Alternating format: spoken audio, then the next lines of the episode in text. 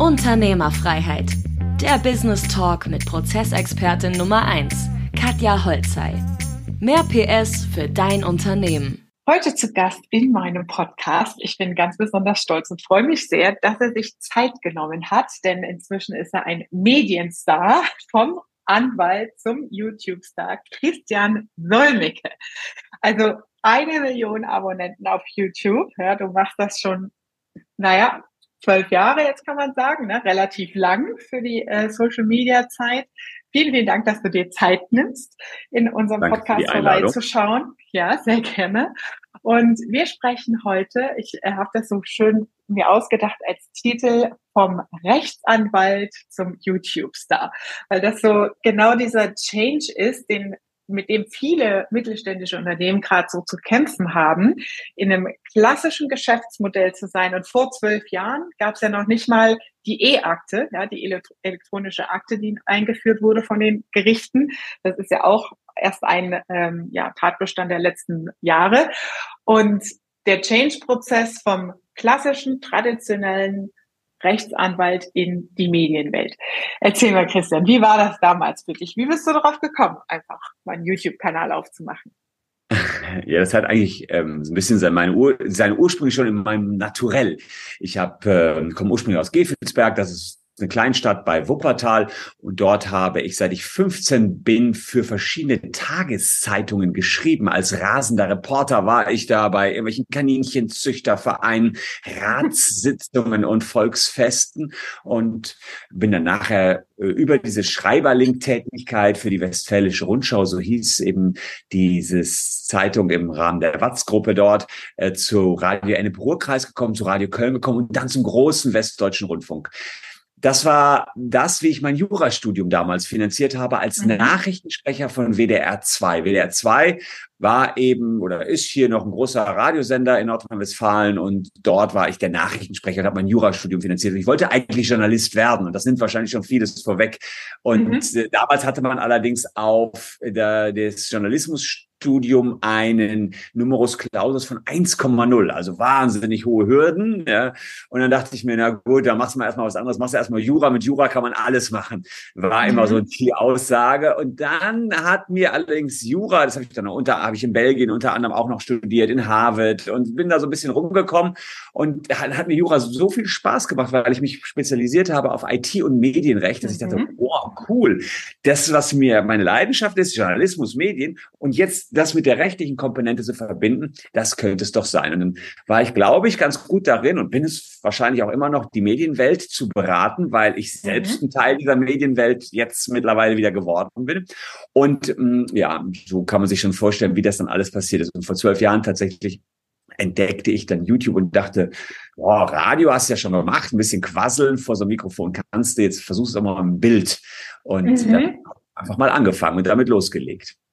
Ähm, kannst du dich noch erinnern an dein allererstes Video? Wie ist das gewesen? Das ist ja eine Situation, die ich oft bei unseren Kunden auch erlebe, die jetzt den Weg in die Social Media Welt wagen und sich da auf ein unbekanntes Terrain bewegen. Du warst Sprecher, du warst hinter der Kamera, so frontal in eine Kamera reinzusprechen. Wie war dein erstes Video? Kannst du dich da noch dran erinnern? Ja, kann ich mich noch gut dran erinnern, weil es direkt ein Flop war. Das war das Video. Ich kam zurück aus dem Türkei-Urlaub und hatte gesehen, dass man dort ganz viele Plagiate kaufen kann. Und als Anwalt wusste ich, wenn man diese Plagiate, damals waren das vor allen Dingen Ed Hardy T-Shirts, war eine Marke, ah, die damals ja. in war. Mhm. Wenn man die hier bei eBay verkauft hat, dann wurde es richtig teuer. Und dachte ich mir, da muss ich die Leute darüber aufklären. Das Einzige, was ich technisch damals zur Verfügung hatte, das war eine Webcam und die hatte auch ein Mikrofon, in das ich dann reingesprochen habe. Das habe ich also gemacht, habe ein bisschen was erzählt, war ein bisschen komisch, da wirklich in so eine Webcam reinzureden, weil das war nicht so wie heute, dass wir per Zoom ständig unsere ganzen Konferenzen haben. Nee, damals war das schon komisch, noch mit so einer Webcam zu reden. Und ähm, naja, jedenfalls habe ich es veröffentlicht, habe es einer Freundin gezeigt, die damals bei Stern TV bei RTL arbeitet und die sagte, Christian, mhm. wenn es so machst, kannst du auch direkt ganz sein lassen. Schlechter Sound, schlechtes Licht und noch schlechte Optik, das kannst du knicken. Da wirst du nie einen einzigen Mandanten über akquirieren. Mhm. Das saß, dann habe ich es auch erstmal sein gelassen, ein Jahr lang. Und nach einem Jahr habe ich mir gedacht, kann doch nicht wahr sein, dass ich als äh, ja irgendwie Liebhaber der Medien das nicht hinkriege. Ich habe einen Freund angerufen, den ich noch aus Abi-Zeiten kannte, der Fotograf ist, und der hat mir dann ein Setup gebastelt aus einem schönen Licht und einer schönen Kamera. Das war damals die Canon EOS 7D, ein Fotoapparat, mit dem man aber auch Videos machen kann. Und seitdem machen wir das. Damals noch eins im Monat, dann eins pro Woche, mittlerweile eins pro Tag. Und ähm, vielleicht noch eins dazu. Damals war der Einstieg technisch relativ aufwendig. Heute muss man nur sein iPhone nehmen. Das hat eine bessere mhm. Qualität, als ich damals je gehabt hätte und mhm. kann schon loslegen. Also technisch, das kann man mittlerweile nicht mehr vorschieben, sind wir alle so gut ausgestattet, dass wir sofort loslegen können. Die Nervosität bleibt aber noch bei vielen. Hast du einen Tipp, wie man sowas überwinden kann?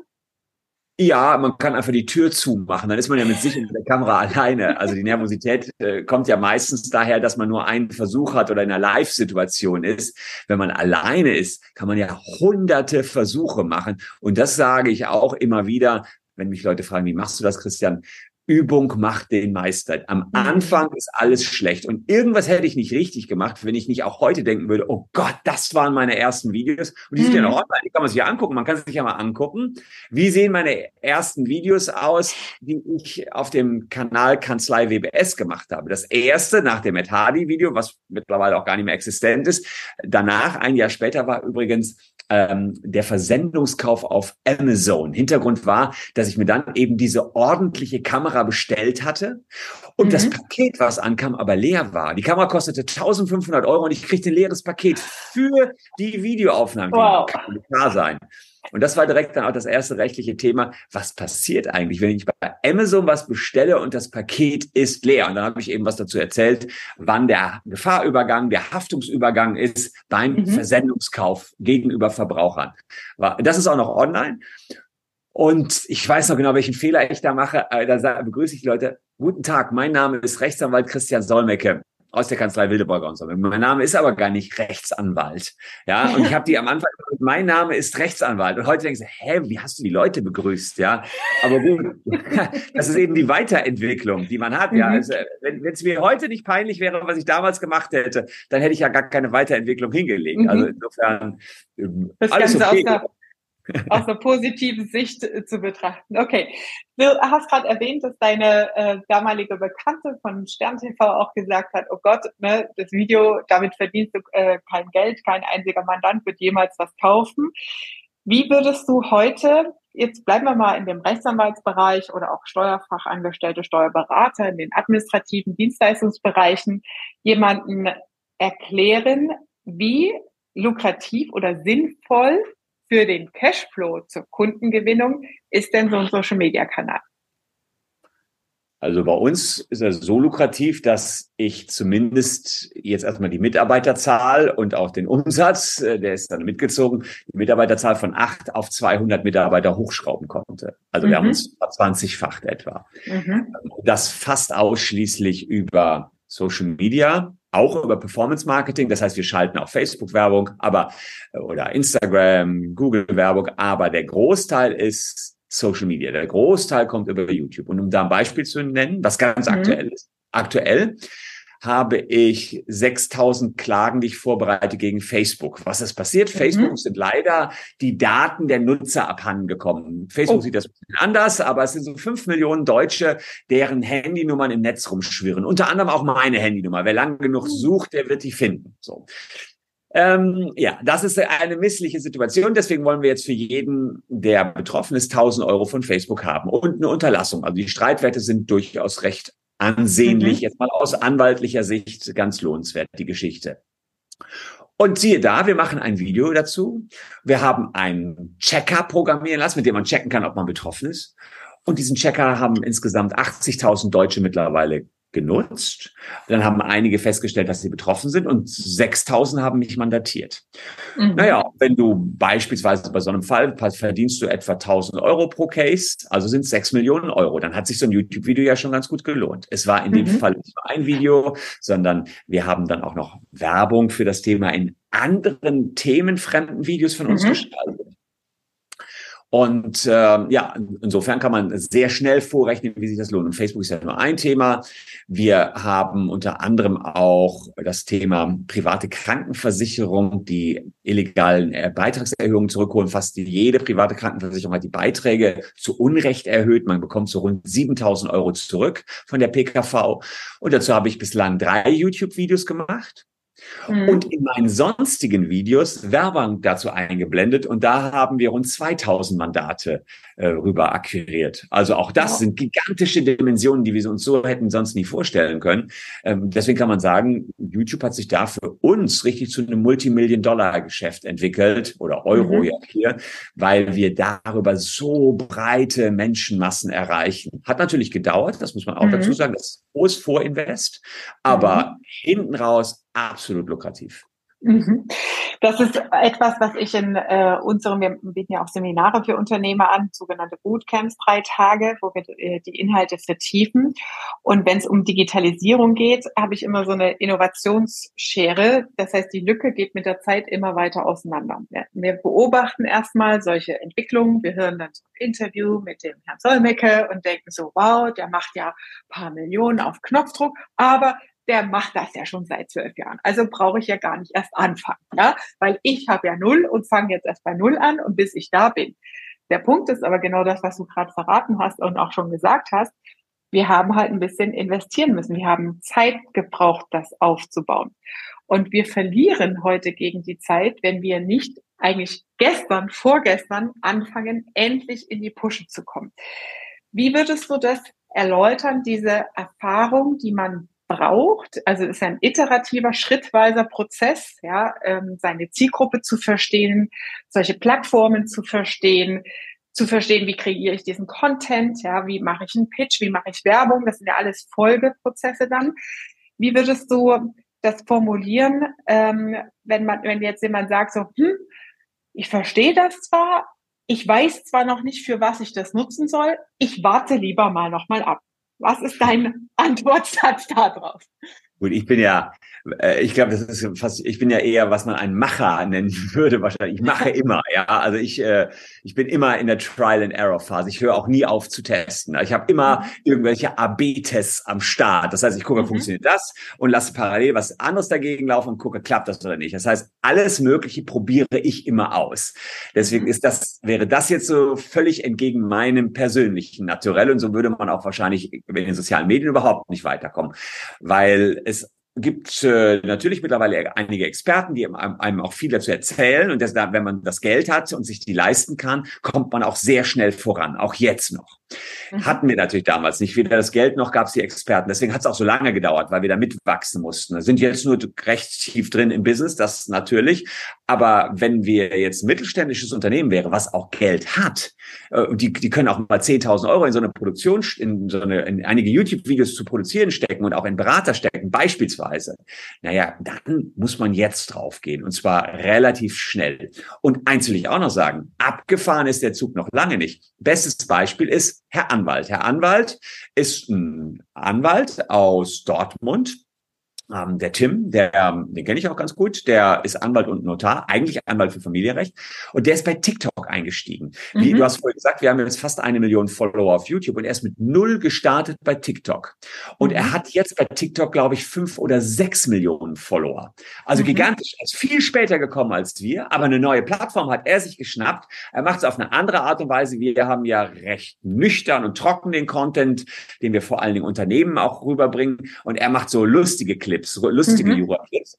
Und er hat damit wirklich einen Kickstart hingelegt. Er räumt alle möglichen Preise auf TikTok ab, macht wirklich hervorragenden, sehr humoristischen, unterhaltsamen Content. Und da sieht man, der kam Jahre später, zehn Jahre später und hat uns, was jetzt rein die Followerzahlen betrifft, überholt. Ich weiß, dass mhm. er andere Intention dahinter hatte. Er hat nicht die Intention, das für sich Anwaltsgeschäft daraus zu ziehen, so wie mhm. ich. Aber man sieht zumindest an seinem Beispiel, dass man aus dem Nichts kommen kann. Und vielleicht noch ein Hinweis. Früher war es so, der YouTube-Algorithmus, um mal beim Beispiel YouTube zu bleiben, mhm. funktioniert so, dass wenn du eine gewisse Größe erreicht hattest und morgens ein Video gedreht hast, hattest du abends immer ähnliche Nutzer- und Zuschauerzahlen und bist so ganz mhm. langsam gewachsen. Das haben die verändert schon vor einigen Jahren. Wenn du Newcomerin bist heute beginnst, kannst du aber sofort einen Lucky Punch landen mit einer Million Zuschauern, dann wächst du exponentiell und sehr schnell. Das mhm. gab's früher nicht und insofern auch das soll ein Votum meinerseits dafür sein, doch jetzt noch bei YouTube und Co. einzusteigen. Es ist nämlich alles drin. Also wenn man auf die richtigen Themen sitzt, ist alles drin. Also Fazit ist, machen, loslegen. Es ist nie zu spät und sich mit Werbebudget und auch einem Berater an der Seite die Strategie einkaufen, statt selbst noch Zeit zu verlieren und rumzuprobieren und direkt loszugehen. Mhm. Wobei ich dazu sagen muss, mein bester Berater kriegt 30 Euro im Monat. Das ist nämlich mein 14-jähriger Sohn Julian. Das ist, das ist sein Taschengeld. Und der sagt mir dann immer wieder, boah, Papa, hast du gesehen, was hier beim Drachenlord ist oder bei ApoRed, die krassen YouTube-Stars, die, die mhm. immer gucken der hat dem wieder was weggenommen oder der hat den beleidigt. Kannst du nicht mal einschätzen, wie so eine Beleidigung rechtlich zu beurteilen ist? Und machen wir dann plötzlich mit vier, 500.000 Zuschauer. Äh, das ist auch sehr, krass, was die dann noch tiefer drinstecken als alle mhm. top bezahlten Berater. Also 30 Euro, jetzt habe ich das Taschengeld letztens um drei Euro angehoben. Das hat er dicke verdient. okay, sehr cool. Family Business. Wie hat sich denn dein Unternehmerleben seither verändert? Also damals so von der Uni wegkommen, in eine Kanzlei rein, YouTube ein bisschen nebenbei gestartet, dann hat das funktioniert. Ähm, wo stehst du heute in deiner Unternehmerrolle? Du sagst ja Multimillionen-Business. Wie hat sich dein Denken verändert? Ja, wie hat sich das ausgewirkt auf dich? Also klar, als ich angefangen habe, ich bin jetzt seit äh, 16 Jahren Anwalt war es natürlich so, dass ich erstmal in der Kanzlei angestellter Anwalt war, drei Jahre lang und oder sogar äh, in der ersten Kanzlei drei Jahre, dann nochmal drei Jahre angestellter Anwalt und ich habe da das ja, eigentlich war ich Feldwald- und Wiesenanwalt. So, das heißt, mhm. ich habe Scheidungen gemacht, Erbrecht gemacht, Mietrecht gemacht. Das war richtig hart. Das heißt, ich, es, eigentlich war kein Tag vor 23 Uhr, 0 Uhr zu Ende. Warum? Mhm. Weil ich natürlich nach dem Jurastudium von all dieser Vielzahl an Rechtsgebieten keine Ahnung hatte. Wovon ich allerdings Ahnung hatte, wo ich unbedingt hin wollte, war das Medien- und IT-Recht. Und mhm. da habe ich dran gearbeitet und seit das meine Spezialität geworden ist, kann ich dir, sagen wir mal, im Medienrecht auf fast jede juristische Frage so aus der Hüfte eine Antwort sagen, die schon zu 90 Prozent die Lösung sein wird. Also das ist äh, ganz cool, wenn man dann irgendwie sein Spezialgebiet gefunden hat. Mhm. Andererseits war es dann auch so, dass ich auch aus dieser Erfahrung rausgesehen habe, okay, ich persönlich kann nicht zu allem Spezialist sein. Also haben wir uns nach und nach Spezialisten eingekauft. Ich habe einen für Gesellschaftsrecht, einen für Markenrecht und, und, und. Und deswegen konnte ich persönlich mich aus diesem Reinarbeiten und Reinfuchsen in alle juristischen Themen Stück für Stück zurückziehen. Ich habe schon noch ein paar große Mandate, die ich betreue, aber viel macht bei mir auch Mitarbeitersteuerung aus und Marketing natürlich. Also damit mhm. haben wir bestimmte, oder wir, wir sind vier Partner in der Kanzlei, haben wir bestimmt 50 bis 60 Prozent unseres Tages zu tun. Mitarbeitersteuerung bei so einem, ja, wie ich finde, relativ großen Laden mittlerweile. Mhm. Ähm, da geht es vom Kleinsten, die eine Sekretärin kann mit dem Anwalt nicht, dann muss man wieder überlegen, wo mhm. kriegt man neue Rechtsanwaltsfachangestellte her. Ähm, das heißt, das sind so die alltäglichen Fragen eines jeden Unternehmers, mit denen ich mich dann auch so beschäftigen habe. Mhm. Das heißt, du bist aus der Fachrolle, aus der juristischen Fachrolle in die Unternehmerrolle eigentlich eingestiegen, ne? in die Koordinationsrolle und unternehmerisch der nächste Schritt, auch Richtung Investor ist ja dann auch Holding, Unternehmensgruppen, Gesellschaften. Wie hat sich das für dich entwickelt? Also wann hast du gesagt, so hm, jetzt Next Level, mache ich nochmal einen Schritt weiter? Also klar, ich, äh, wenn man sozusagen mal vom Anwaltlichen losgelöst das Ganze sieht, hm, ist es so, dass wir erstmal sind wir im Anwaltsbereich mutiger geworden. Wir haben dann irgendwann, wir haben am Anfang nur Suchmaschinenoptimierung gemacht, die habe ich noch selber gemacht. Da ging es dann darum, dass ich mir das alles selber angelesen habe, alles low budget. Und nachher habe ich gesehen, boah, für alles gibt es Spezialisten. Und wir haben uns dann diese Spezialisten eingekauft. Wir haben richtig Geld für Werbung ausgegeben. Das heißt, das war so der anwaltliche Bereich, den wir mehr wie so ein Business auch betrieben haben, wie ein Unternehmen mhm ein Stück weit auch betrieben haben. Ich persönlich hm, habe dann gesehen, dass beispielsweise die Technologie, die wir selbst uns rangezüchtet haben in der Kanzlei, hervorragend auch klappen könnte für andere Anwälte. Deswegen habe ich die Anwaltssoftware, die wir selber geschrieben haben, es ist eine cloudbasierte Anwaltssoftware, Legal Visio heißt die, ausgegliedert, eine eigene Company daraus gemacht und wir mhm. betreiben jetzt in der Cloud eine Anwaltssoftware für mittlerweile 70 Anwaltskanzleien. Und das ist richtig hartes äh, Software-Business. Also das ist richtig mhm. Start-up, weil ich als IT-Anwalt auch eine ganz gute Portion Ahnung von IT habe, mhm. weiß ich auch ungefähr, wie man Entwickler steuert. So, das ist sozusagen etwas, was ich auch noch aus der Traufe gehoben habe, aber ja, das ist nicht ohne gewesen. Das mache ich jetzt seit mhm. sieben Jahren und das ist schon ziemlich heftig, eine Software-Company aufzuziehen. Ich mache das zusammen mit der Scope Visio Group AG in Bonn eine große Cloud-Firma, ein ERP-System. Das heißt, da bin ich nochmal richtig unternehmerisch tätig. Ähm, und ansonsten habe ich noch andere Beteiligungen, wo ich in Aufsichtsräten sitze. Das sind oft Mandanten, Startups, mhm. die sich unsere Betätigungen nicht leisten können.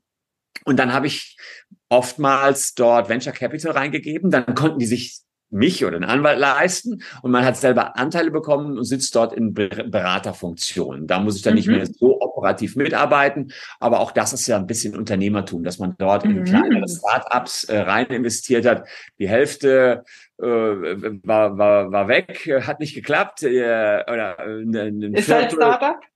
Ein Viertel dümpelt so dahin und ein Viertel, äh, da glaube ich, kann richtig was draus werden. Es ist noch nicht so, dass da die mega Rakete dabei war, aber ich habe so ein Unternehmen, Songpush heißt das, da pushen wir neue Musik über YouTube-Stars. So, über Rezo mhm. dran beteiligt, Revi, die großen Stars sind daran beteiligt und äh, das könnte was werden. Also die sind, das sind super fitte Jungs und die sind auf einem wirklich guten Weg. Das heißt, auch da bin ich irgendwie unternehmerisch auf einer breiteren Ebene tätig. Mhm, okay.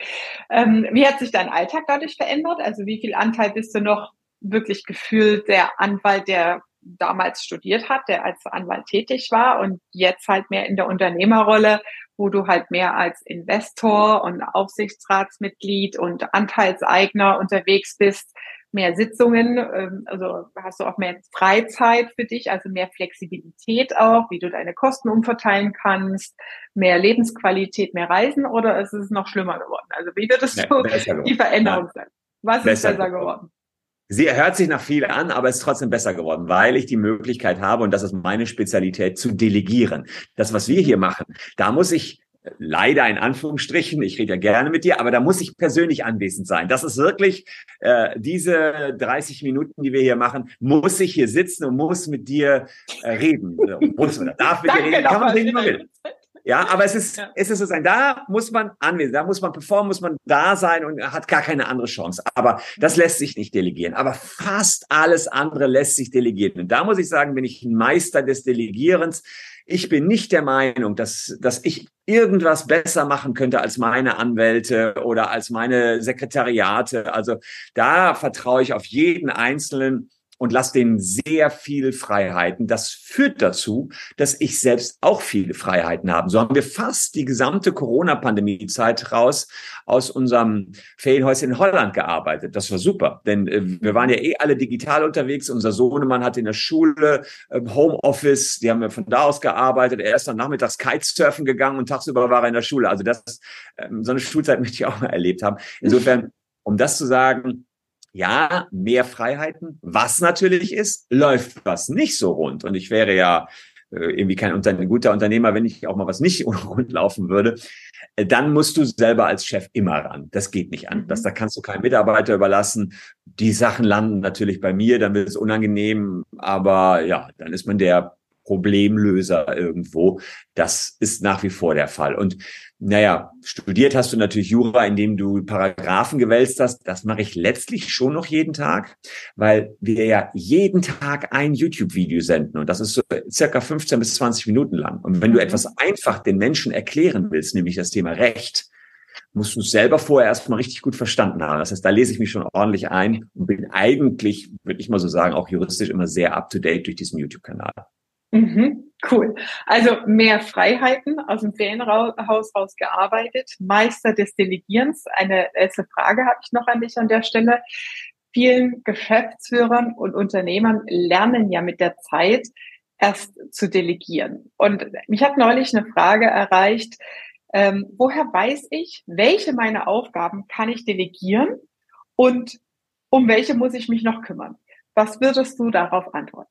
Als Meister der Delegation? Ja, gute Frage. Also das ist echt nur Erfahrung. Letztens habe ich was delegiert, kann ich genau sagen, wollte jemand mit uns in eine Kooperation gehen und sagte, hier können wir äh, mal Werbung in einem Video schalten. Dann habe ich gesagt, hier, guckt mal, ob ihr mit dem eine Kooperation hinkriegt. Und dann haben die das Thema mehr oder weniger, also meine Mitarbeiter das Thema mehr oder weniger tot recherchiert, sodass nachher die ganze Kooperation geplatzt ist. Und da dachte ich so, Mist, das hätte ich selber machen müssen.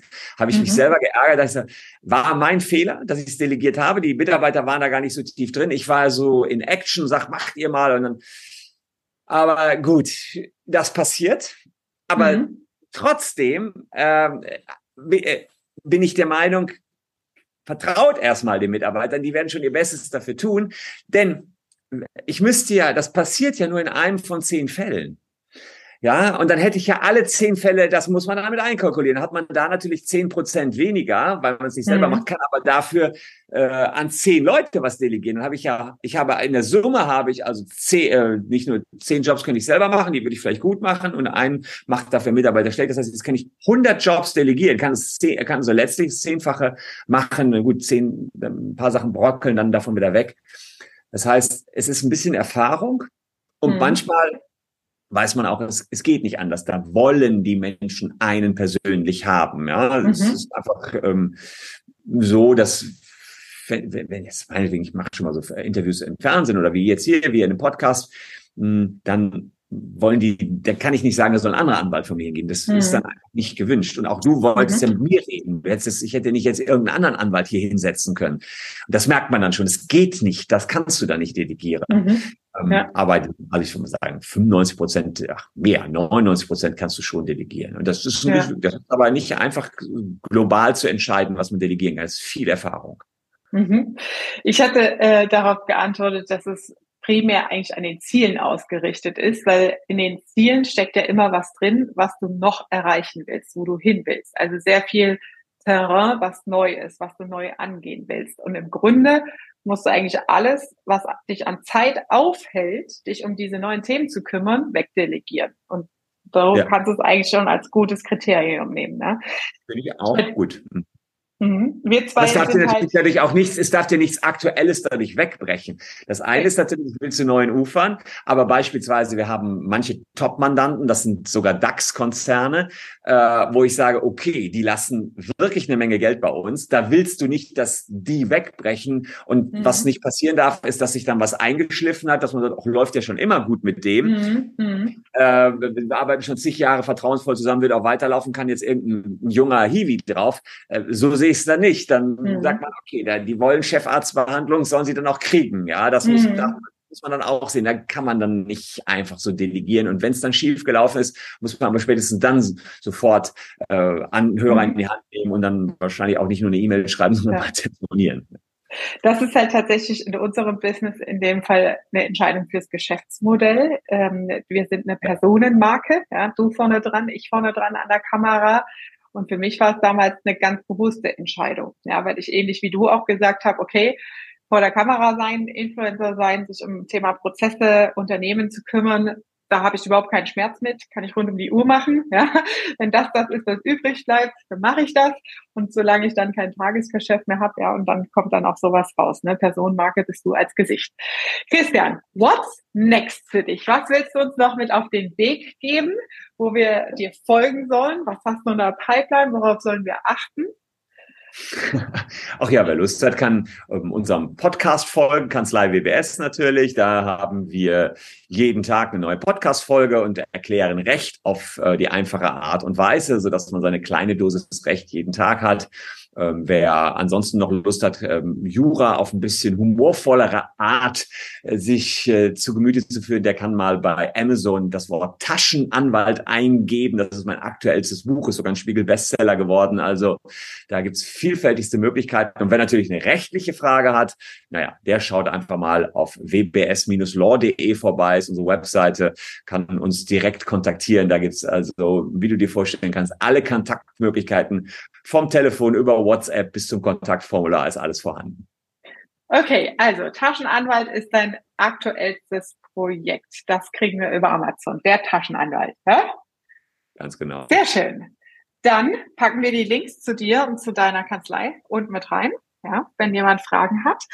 Und vielen Dank nochmal an meiner Stelle für deine Zeit, für dieses Interview, für dein persönliches Erscheinen. Ja.